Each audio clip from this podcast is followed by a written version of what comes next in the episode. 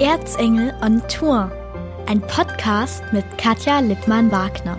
Erzengel on Tour, heute aus Annaberg-Buchholz. Ich habe mich auf den Weg gemacht nach Annaberg-Buchholz und das aus gutem Grund, denn ich habe mir, ich bin ehrlich, einen kleinen Wunsch noch erfüllt, so kurz vor seinem Abschied. Ich habe einfach mal beim Eduard von Winterstein Theater angefragt und gefragt, ob es noch möglich ist, mit dem Chefdirigenten, dem scheidenden Chefdirigenten Naoshi Takahashi noch ein Interview zu bekommen. Und tatsächlich, man hat ja gesagt und das freut mich natürlich. Schön, dass ich hier sein darf. Freue mich sehr. Vielen Dank, hergekommen sind. Glück auf, sagt man bei uns im Erzgebirge. Ist der Gruß auch so ein bisschen bei Ihnen eingegangen? Also ist das ein Gruß, den Sie auch pflegen? Natürlich, Glück auf. also das funktioniert richtig gut. Ja. Ich war aber früher in München, in der Grüß Gott, in Osnabrück, guten Tag, in Berlin, äh, Grüezi, Grüezi. In Berlin ah, moin, moin, moin, moin, genau, moin, moin. moin, moin. Ja. genau, und in Hamburg sagt man nur noch moin, also genau. die lassen das zweite Mal weg. Das heißt, Sie sind wirklich in ganz Deutschland unterwegs gewesen. Seit wann genau sind Sie in Deutschland? Ähm, seit 1999. Wegen Studium bin ich äh, erstmal hergekommen in München. Und dann hier hängen geblieben? Genau, seit 2004 bin ich. Das wollte ich jetzt gerade sagen. Von 1999 bis 2004, fünf Jahre, dann noch durch das Land getingelt. Genau, ja. Und dann hat es Sie ins Erzgebirge verschlagen, nach Annaberg-Buchholz. Warum das? Wie kam es dazu damals? Naja, ich hatte noch Möglichkeit gehabt, mit Erzgebirgische Philharmonie Aue einen Meisterkurs machen äh, durch äh, diese Münchner Hochschule. Da habe ich schon hier kennengelernt, schon einige Orchesterkollegen, aber das war eigentlich ursprünglich öffentliche Ausschreibung, hier auch erster Kapellmeister Stefan der GMD gesucht wird, habe ich einfach beworben, weil ich auch eigene Produktion, Musiktheater auch äh, Premiere haben möchten, auch realisieren möchten. Das war viele Idee und das war eigentlich so Anfang. 2004 bis 2021, das ist eine lange Zeit. Gerade wenn man bedenkt, Sie kommen aus Japan, also das ist auch ganz einfach in Sprung richtig ins Land nach Deutschland gewesen?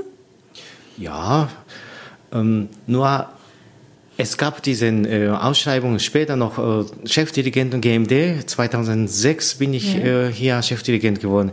Deswegen vielleicht bin ich auch lang geblieben, weil ähm, naja, Kapellmeister wechselt man eigentlich normalerweise sehr oft. Dann muss man so ein bisschen gucken, um sich auch die Sporen zu verdienen. und 2006 dann sozusagen gleich Chefdirigent gewesen. Genau, das ist auch die Aufgabe auch der Orchesterklang. Äh, Darf ich fragen, wie alt Sie damals waren? Äh, Sehr jung noch. Also bin ich äh, 1973 geworden, 2004 dann 31. 31, also genau. also doch sehr, sehr jung. Ja, als äh, jüngster GMD hier in Sachsen. Was hat Sie so am Erzgebirge fasziniert? Also letztendlich die musikalische Herausforderung, das habe ich schon verstanden, aber ja. trotz allem, wenn man sich hier nicht wohlfühlt, wenn man mit der Mentalität nicht klarkommt, bleibt man trotzdem nicht. Was, was hat Sie in Sachsen im Erzgebirge fasziniert? Im Erzgebirge besonders diese familiäre Atmosphäre, diese ganz warme hält sich. Das ist was Besonderes, hier zu sein. Ist das etwas, was Sie aus Ihrem Heimatland auch kennen? Äh, ja, aber wir sind auch ein bisschen anders. Wo liegen da die Unterschiede? Äh, naja, in Japan ist es noch extremer, weil wir sind Inselland. Äh, dann versteht man ohne, ohne, wir müssen eigentlich verstehen, ohne zu wollen, ohne, ohne irgendwas ohne zu reden. Hm? Genau, ohne Worten. Hier Elzgebirge ist, äh, ist anders, aber es sind wir doch, an, äh, doch vielleicht diese Mentalität ähm, oder oder wie sagt man das? Die Meinung, äh, dass alle vielleicht äh, so zur Familie gehören. Genau, ja. Dann, dann, wenn ich Familie gehöre, dann verstehe ich, ohne irgendwas zu reden, ein bisschen mehr als äh, sonst. Muss ich nicht alles reden, trotzdem verstehe ich. Ähm, ich, als ich vorhin Ihre Wohnung betreten habe, war ich begeistert angesichts der Aussicht. Also ich wohne selber logischerweise im Erzgebirge, aber die Aussicht auf die Altstadt, das hat schon was. Ja, das ist was Besonderes. Abend die Kirche leuchtet und habe ich endlich jeden Abend genossen. Okay, ist das jetzt etwas, was schwerfällt, auch zurückzulassen? Mhm, bestimmt. Wie sieht es landschaftlich äh, bei Ihnen in der Heimat aus? Ähm, bei mir zu Hause ist ähm, schon zwei Millionen Einwohner. Das ist viele, wirklich also große eine richtige Stadt. Großstadt. Genau. Ja. Hat nichts mit heimatlich und familiär zu tun. Ähm, na doch, ähm, naja, der Heimat ist für mich äh, Familie. Ja. Das sind meine Eltern, meine Schwestern und mh, mm, das ist ja doch, doch warmherziges Gefühl, aber äh, natürlich viel mit äh, Straßen, Beton und auch äh, Hochhäusern. Es, es, sieht anders aus. Wenn man das Erzgebirge mit Japan vergleicht, mit ihrer Heimat äh, vergleicht, was sind da so die Parallelen? Was, was schätzen Sie an beiden? Parallel ist auch der Kontakt, äh, wie die Menschen umgehen. Wirklich ähm, ein nett, wirklich angenehm und nette Art, das ist äh, ähnlich, finde ich. Mhm. Jetzt sagt man ja den Japanern nach, dass sie sehr distanziert sind. Das kann ich jetzt bei Ihnen nicht so feststellen. Mm. Ist, das, ist das ein Vorurteil, das Typische?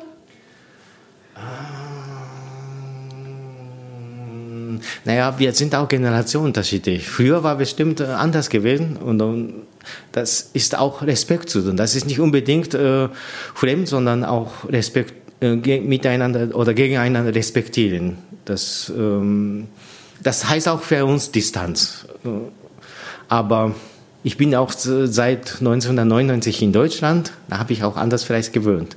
Dann ist heute der 2. Februar, Marie Lichtmess. Das heißt, im Erzgebirge gehen die Lichter aus. Sie wissen, die Weihnachtszeit bei uns im Erzgebirge, überall leuchtet es in den Fenstern. Haben Sie das mitgemacht? Nehmen Sie davon ein Stück auch mit nach Hause? Ja, ähm, unsere Mitarbeiter von Theatern haben sie Schulbogen geschickt. Dann nehme ich natürlich mit. Okay. Ja. Aber das ist so was, was Sie gar nicht kannten bis zu dem Moment, wo Sie dann hier im Erzgebirge angefangen haben zu arbeiten? Das ist einmalig. Ähm, als ich kam, das war Sommer gewesen, und als erst im Winter habe ich so viele Fenster gesehen, so viele Leuchter gesehen. Das war sehr schön.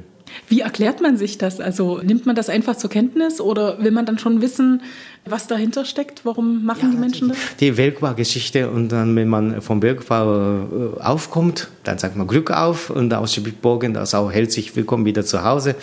Dieses äh, schönes Gefühl habe ich alles äh, recherchiert, weil ich auch selber wissen wollte, warum man die so ist. Klasse. Also Sie wollten auch wirklich so ein Stück weit Erzgebirger werden? Ja, bestimmt. Denn 2013 war es, glaube ich, da sind Sie sogar zum Botschafter des Erzgebirges geworden. Ganz genau. Was bedeutet Ihnen dieser Titel? Also jetzt auch gerade mit dem Wissen, dass Sie Abschied aus der Region nehmen werden. Ja.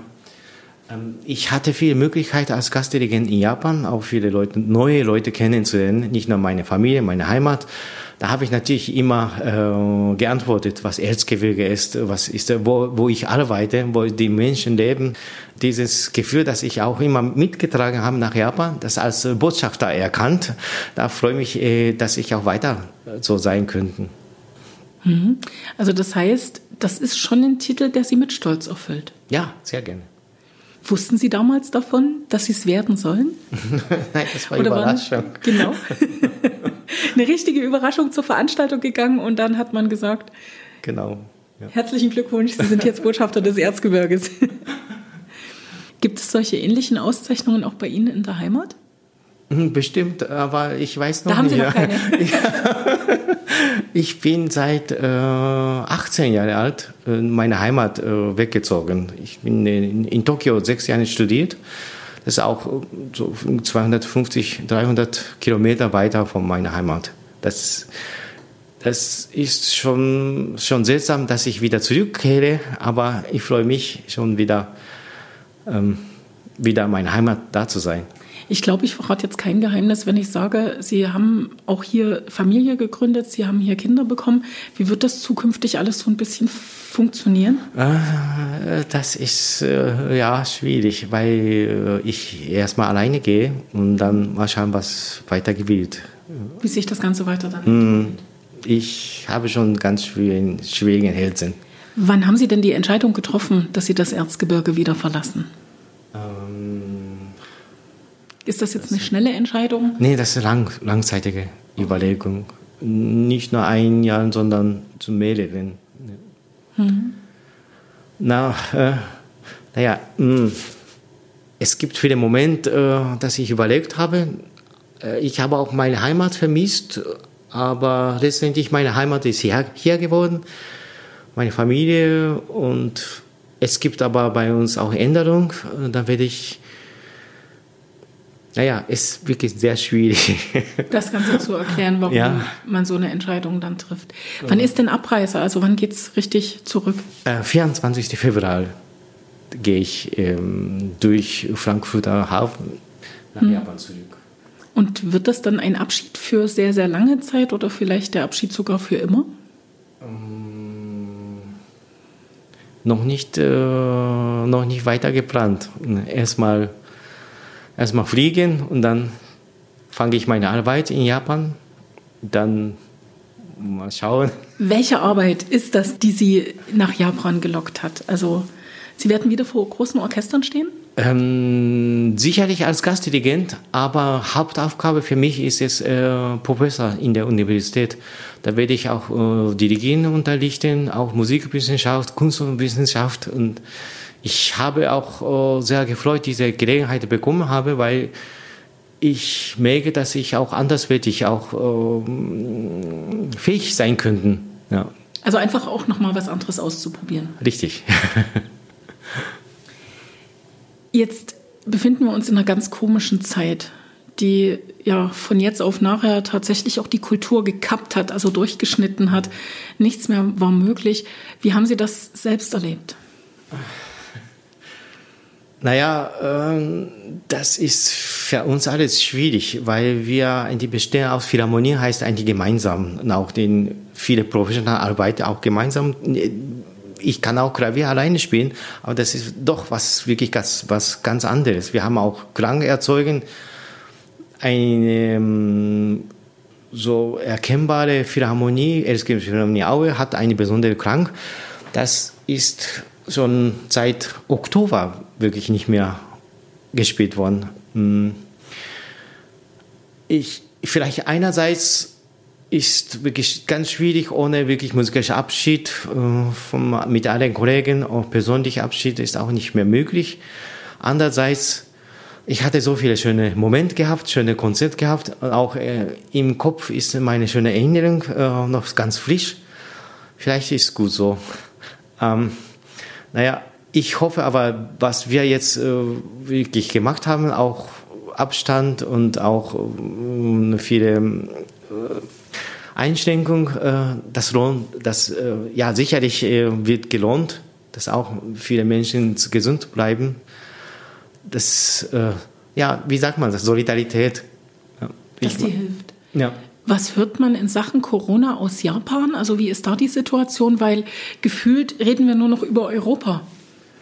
Ähm, nein, nein, wir sind auch äh, hoch infiziert. Es ist jetzt vielleicht glücklicherweise ein bisschen weniger, aber die Situation ist ähnlich und äh, Unzufriedenheit ist auch ähnlich. Wir sprechen alle immer gleiche Sachen. Okay, also die Unzufriedenheit über die Maßnahmen. Gibt es auch so harte Sanktionen wie bei uns?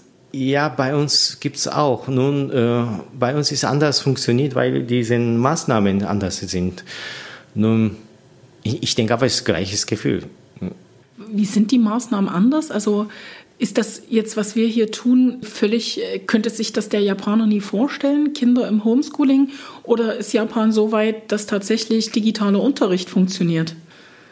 Nee, nee, die, die Schwierigkeiten sind in überall gleiche. Ich meine, Homeschooling bei uns jeden Tag auch. Das gibt es auch ja, in Japan. Mhm. Gibt es auch. Nun, jetzt sind sie offen und äh, nur einbeschränkt. Das heißt, empfehl, empfiehlt wird, äh, ab 20 Uhr keine Geschäfte offen zu sein oder keine Kneipe, keine Alkohol. Aber das ist keine ähm, Gesetz, sondern Empfehlung, dass man auch ähm, an die halten sollen, wollen.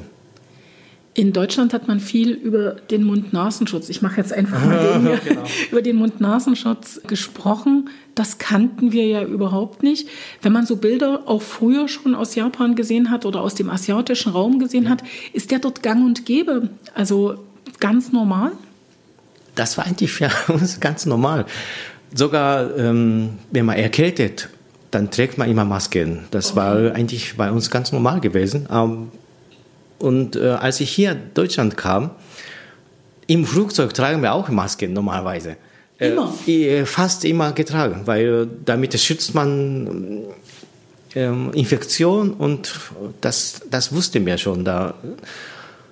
Aber ich habe aber in Deutschland habe ich erlebt, äh, wenn man hier Masken trägt, das ist ein ganz schlimmer krank, krank ja, sein könnte. Man, genau. genau.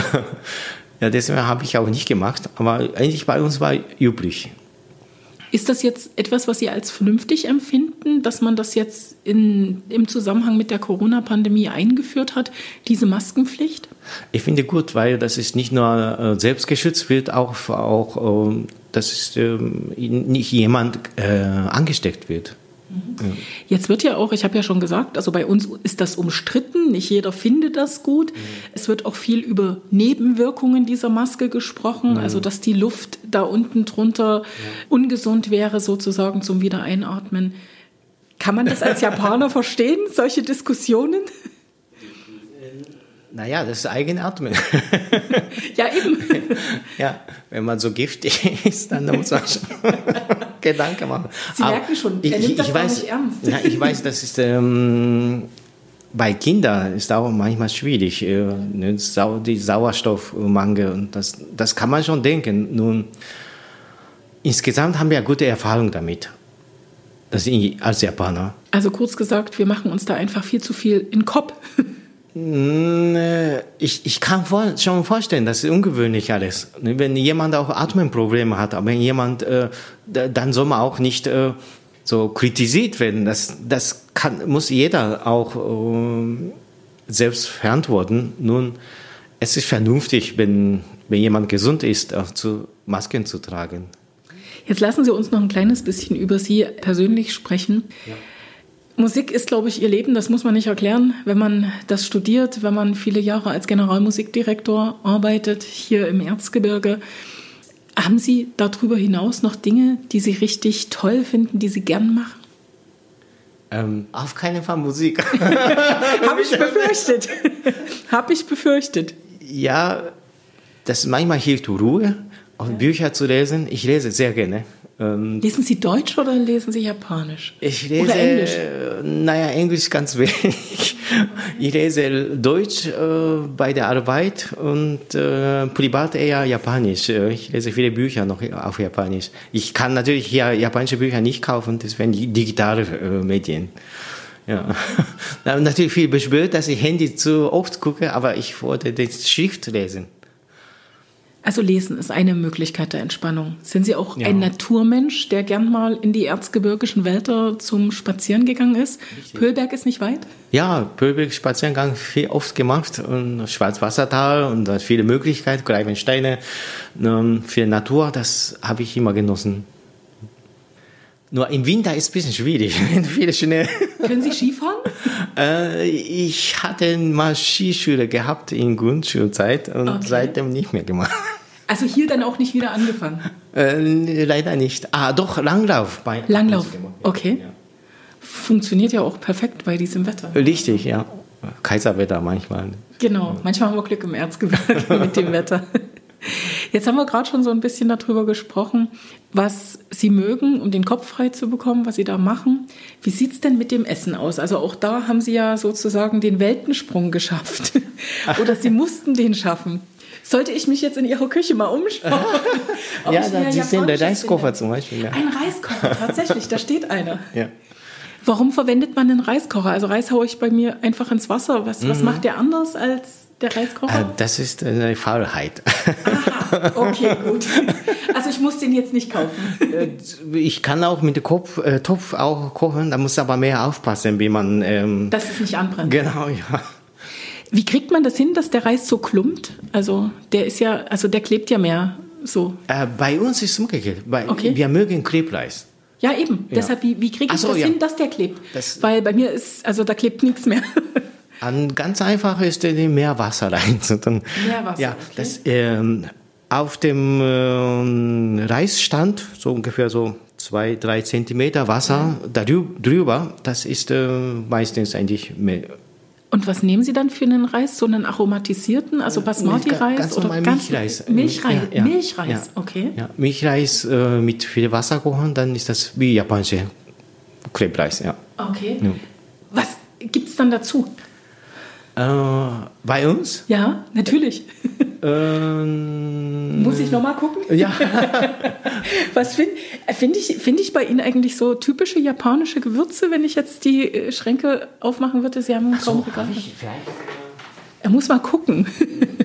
Hat er was? Ich habe nicht mehr so viel, aber zum Beispiel hier, das ist Yuzu-Soße. Also ich muss das jetzt ganz kurz erstmal für die Hörer beschreiben. Da steht was drauf, was ich nicht lesen kann.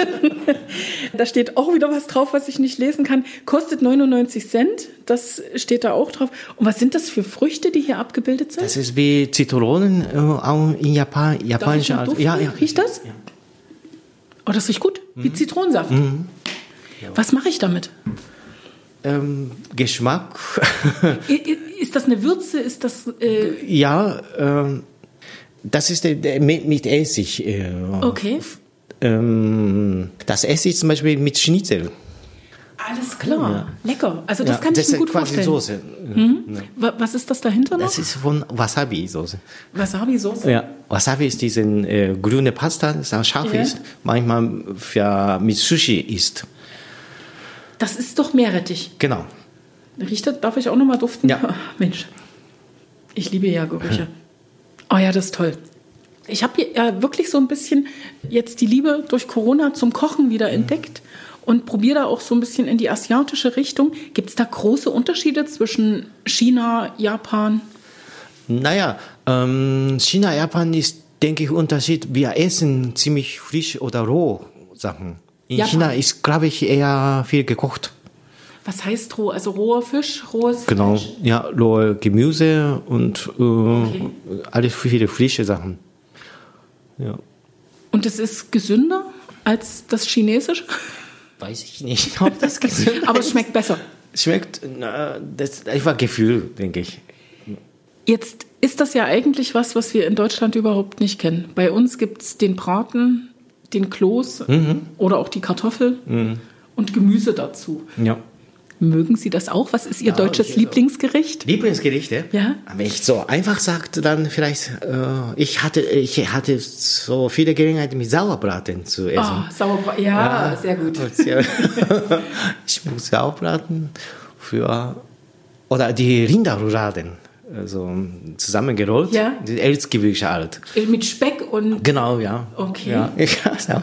Ähm, äh, ja, viele Fre Fleischer, äh, Fleischgericht im Elsgewehr mag ich ein wirklich sehr. Aber was ja auch ein grundlegender Unterschied ist, ist bei uns kommen drei Gerichte auf den Teller, dann ist gut. Wenn ich so an Asien denke, sehe ich immer in der Mitte aufgetischt und jeder nimmt sich weg. Ist das jetzt wieder Vorurteil oder tatsächlich so? Aber wissen Sie das? Im Elsgewehr ist diese Elsgewische Neinerei. Ja, ja das, das ist der- Neinerei. genau kleine, kleine Gerichte, viele Essen. für mich sagen. bitte sagen Sie. Neinerei, Neinerei. Das Nein. klingt toll. Das ist äh, wie ein Gefühl, wie bei uns auch kleine Gerichte und viele, viele verschiedene Gerichte zu essen. Das mag ich sehr. Schön. Ah, das gefällt mir. Und gab es das dann nicht nur zu Weihnachten bei Ihnen, sondern auch generell mal so im Jahr, einerlei? Naja, wenn ich ein kleinen Teller, klein Gericht immer auf dem Tisch stelle, dann sieht man wie Neinerei. Okay, sehr gut. Jetzt habe ich das. Also es ist tatsächlich schon so. In Japan steht dann mehr auf dem Tisch als in Deutschland unter normalen. Ja, äh, keine große Portion, sondern kleinere Portion. Ja. Haben Sie ein japanisches Lieblingsgericht, worauf Sie sich jetzt freuen, dass Sie das endlich wieder original zubereitet mit allem, was der Gewürzemarkt hergibt, essen dürfen? Was ich immer gerne gegessen habe, ist der Curry-Reis. Curryreis? Ja, äh, es gibt indische Art, es gibt äh, aber viele japanische Art. Ich mag eigentlich Curry-Reis. Immer Curry-Reis sehr ge gegessen. Wie ist das mit den Kindern? Die sind zwei Nationalitäten aufgewachsen. Mhm. Die können beides. Ja, die können beides. Äh, Wir essen manchmal Brot manchmal Reis und äh, manchmal äh, Pizza. Also die gibt es auch, Gibt's die auch, ja. italienische Pizza. International. Ja. International. Ja. Und was bevorzugen die Kinder? Dann eher das Japanische oder das Asiatische oder das Deutsche? Mm, Ich denke, äh, Tag zu Tag Unterschied. Okay. Ja, manchmal müssen, möchten sie, ah, es gibt auch. Haben japanische Weizennudeln, Soba. Wa- wa- Was, ist, was sind das Weizennudeln? Oh, die sind schwer. Ja, Buchweizen. Buchweizen. Okay. Also die sehen aus wie ganz, ganz dünne Spaghetti, liebe Hörer. Genau. Sind dunkel, Ja. haben irgendwas von Holzfarben, so ein bisschen Holzfarben Ja, und sie sind schwer. Buchweizennudeln. Buchweizennudeln. Habe ich noch nie gegessen, ist eine gute Empfehlung. Bekomme ich das auch alles sozusagen hier in den Geschäften oder muss ich da irgendwie schon ein bisschen weiterfahren? Äh, das habe ich in Leipzig gekauft, aber in Chemnitz gibt es viele Asiat asiatische Geschäfte. Im Erzgebirge äh, ist es ein bisschen schwierig. Ja. Aber zum Beispiel Sojabohnen kann ich auch äh, hier Bioladen kaufen. Ja. Ja. Sojabohnen kann ich eigentlich gut äh, für asiatisches Essen benutzen. Schön. Können Sie selber kochen? Also kochen Sie gern selbst? Oder ist das jetzt eher so das, was man muss? Äh, Das ist schwer zu sagen. Ich weiß, ich habe noch nie überlegt, aber ja, ich habe auch Lust, manchmal japanisches Essen. Da muss ich selber kochen. Okay. da lässt sich die Familie dann bedienen wahrscheinlich. Oder weigert sich die Frau dann sozusagen zu kochen? Nee, nee, sie äh, macht auch, äh, sie kann auch viele Sachen kochen, ja. Ja? Aber bei Japanisch müssen Sie dann ran. Äh, nicht, nicht immer, ja. Aber oft. Ich, ich habe auch Milchreis gekocht. Äh, Ich kann auch äh, deutsches Essen kochen. Das, ne, das macht schon Spaß, äh, was Neues auszuprobieren. Also ich mag das auch unglaublich, ein bisschen was Neues auszuprobieren. Gab es mal irgendeine Situation im Erzgebirge, wo Sie gedacht haben, also ich glaube, ich komme hier doch nicht zurecht, wo Sie sagen, also da ist mir mal was Komisches passiert, etwas passiert, was mich unglücklich gemacht hat, wie auch immer. Mm, Das ist so manchmal passiert, aber ich habe selber nicht äh, gemerkt und, und hinterher erfahren, dass man auch ein bisschen ähm, das gefühlt habe, dass ich auch nicht, doch nicht ganz hier gefälle, aber das ist durch unsere Kinder und durch uns, äh, unsere Familie ist alles gelöst. Aber das war am Anfang ein bisschen schwierig, weil ich äh, wirklich allein war. Durch Familien viele Leute neu kennengelernt. Das ist, ähm, ja, ohne Familie ist es ein bisschen schwierig vielleicht. Das kann ich mir gut vorstellen. Ja. Jetzt habe ich schon mal das Handy genommen, denn Ja. hier steht noch eine Spickfrage drauf, die hier unbedingt gestellt werden muss. Die Susi, die möchte nämlich gern von Ihnen wissen, also so heißt ihr Instagram-Profil, Ja. Susi und Holger, möchte gern wissen, was hat er im Erzgebirge am meisten schätzen und lieben gelernt, beziehungsweise was mag er am Erzgebirge ganz besonders? Wenn ich so, so äh, denke, dann ist die Menschen, die hier wohnen, das, die, die mag ich äh, am besten. Ich meine, ich kann auch Natur sagen, ich kann auch schöne Landschaft sagen. Ich mag auch die kleinen Städten, ähm, ich mag auch viele ähm, Kulturangebote, aber eigentlich meistens die Menschen. Da habe ich eigentlich am besten hier gefallen. Ich war in Deutschland äh, oft unterwegs, ähm, war viel nett, angenehm, ähm, aber tiefgründig äh, mag ich eigentlich hier, hier am besten. Jetzt lassen Sie uns zum Schluss nochmal zur Musik kommen. Ja. Die deutsche Musik, die großen deutschen Komponisten, sind die auch in Japan bekannt oder ist das eher ein Nischenprodukt? Nein, nein, wir sind äh, vielleicht äh, mindestens Hälfte, Hälfte geteilt. Okay. Die Hälfte mögen deutsche Musik, die Bach, äh, Wagner, bis Wagner, so ähm, viele moderne Komponisten, Schönberg, Webern, es gibt es auch viele Lieb Liebhaber. Es gibt aber italienische Opern, ähm, die Verdi, Puccini, die Ja. mögen wir auch. Ja. Was ist so für Sie das Größte, was Sie hier gespielt haben? Also mit Ihrer Erzgebirgischen Philharmonie oder eben am Eduard von Winterstein Theater. Was ist da ganz fest? Sie hatten vorhin von Erinnerungen gesprochen, dass was bleibt und was Sie mitnehmen. Also Schumann und Mendelssohn, das war bei, bei uns wahrscheinlich Spezialität. Wirklich, Warum? Ähm, ein toller Klang mit vielen Emotionen. Das, das ist wirklich was Besonderes. Naja, Schumann braucht ähm, viele Musikalität, nicht nur so einfach, so viele kompliziert, wie ein, äh, so in den Händen so zusammengeknüttelt. Aber das, diese gemischte Klang, diese gemischte Gefühl, das können wir sehr gut ausdrücken. Das ist nicht so äh, Vergleich mit anderen Orchestern vielleicht. Ja, vielleicht. Jetzt steht ja auch schon Ihr Nachfolger fest, Ja, der Herr Bachmann Genau. wird übernehmen sozusagen, wird in Ihre Fußstapfen treten. Was wünschen Sie ihm? Ich wünsche ihn- einfach äh, mit eigener Musikalität, eigener Persönlichkeit hier weiterentwickelt wird mit unserer Philharmonie. Das ist neue, neue Zusammentreffen, neue so mm, wie, wie Chemie äh, ähm, ähm, funktioniert. Ich wünsche mir, dass wirklich äh, großer Erfolg oder äh, noch mehr explodi- explodiert wird. Jetzt kommen wir wirklich schon zum Schluss unseres ja, gut halbstündigen Gespräches. Ich freue mich ganz sehr nochmal. Danke, dass Sie es ermöglicht haben, dass wir dieses Gespräch führen dürfen. Gibt es so ein paar erzgebirgische Lieblingswörter? Also das Neinerlei, das hat man, also bei uns heißt es Neinerla, deshalb tue ich mich immer mit dem Neinerlei, Neinerlei so schwierig. Also bei uns in der Ecke heißt das Neinerla. Aber gibt es so ein paar erzgebirgische Lieblingswörter, die Sie sehr schätzen und die Sie auch verwenden? Ja, Glück auf äh, ist ein Wort, aber bei mir ist im Kindergartenzeit oft äh, mit unseren Kindern gesprochen worden. Steig, steig, steig, Steig. ja, steig. Ja, So viel wie geht die Stufe hoch. Ja, Steich. Wissen Sie, was eine Schmiech ist? Schmiech. Die Schmiech? Das ist nicht äh, diesen äh, Lineal, so Genau, Messing? der ja, Zollstock. Ja, ja, genau. das, ja das, ich merke schon, vieles verinnerlicht. Und die Hitch, das ist auch so ein, so ein typisches erzgebirgisches Wort. Wissen Sie, was die Hitch ist? Hitch, Hitch kenne ich nicht. Hitch kenne ich nicht. Nee, dabei gab es hier mal ein Hitchenrennen auf dem, auf dem Pöllberg. Ach so, Ja, also die Hitch ist die Fußbank. Husbach. Genau. Also ich danke Ihnen ganz sehr, dass Sie Zeit noch gefunden haben für dieses Gespräch. Wünsche Ihnen alles Gute für Ihre Zukunft und ehrlich gesagt hoffe ich, dass Sie, und wenn es als Gast ist, mal wieder ins Erzgebirge zurückkehren. Das freut mich sehr. Ich habe noch keine Zukunftsplan für mich, aber ich werde, ich werde gerne wiederkommen. Klick auf. Glück auf, vielen Dank. Das war Erzengel on Tour, ein Podcast mit Katja Lippmann-Wagner.